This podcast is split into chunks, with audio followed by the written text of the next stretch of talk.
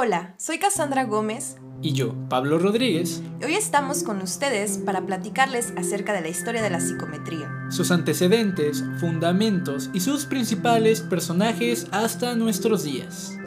La necesidad de medir los aspectos psicológicos nos remite a China cuando los funcionarios de gobierno eran evaluados a petición del emperador para determinar su competencia profesional. Ahora bien, desde la antigua Grecia, filósofos como Platón y Aristóteles plantearon un método para clasificar a la sociedad y estudiar a las personas de forma individual. Años después, Santo Tomás de Aquino analizó los aspectos que todos, como humanos, compartimos del siglo XIII al siglo XVI se lograron aportaciones invaluables, siendo el examen ingenio para las ciencias de Juan Huarte de San Juan en 1575 uno de ellos. Por su parte, René Descartes descubrió que la intuición es una herramienta analítica muy viable para estudiar al ser.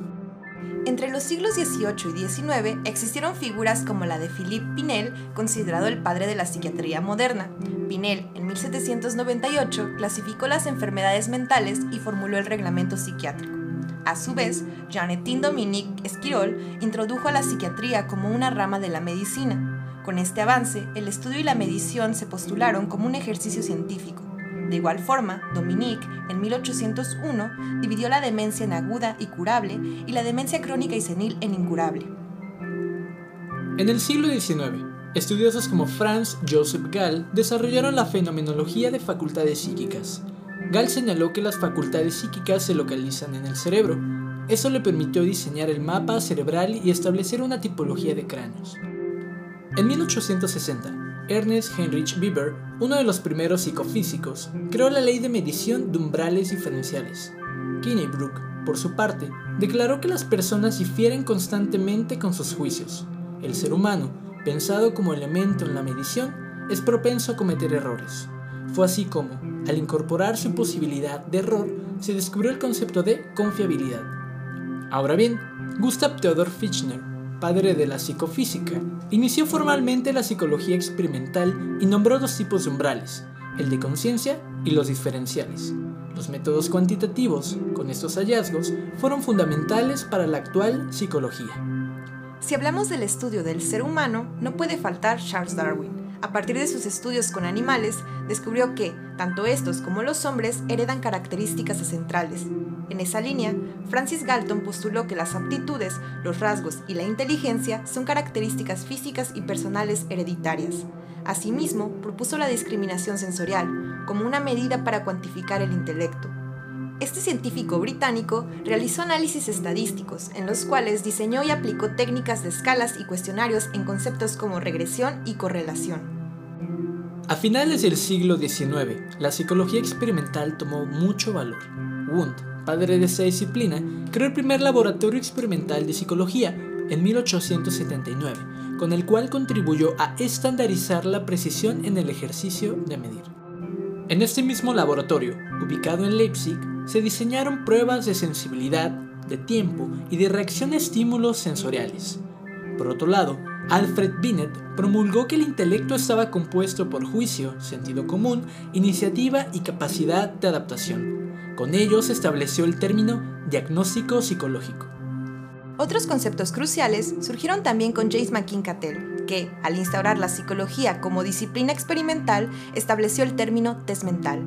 Las técnicas tomaron su papel dentro de las experimentaciones con aportes como los de George Fisher al elaborar pruebas de ensayo que evaluaban a estudiantes, o bien con los aportes de Emil Kraepelin al generar técnicas de asociación de palabras para estudiar la esquizofrenia.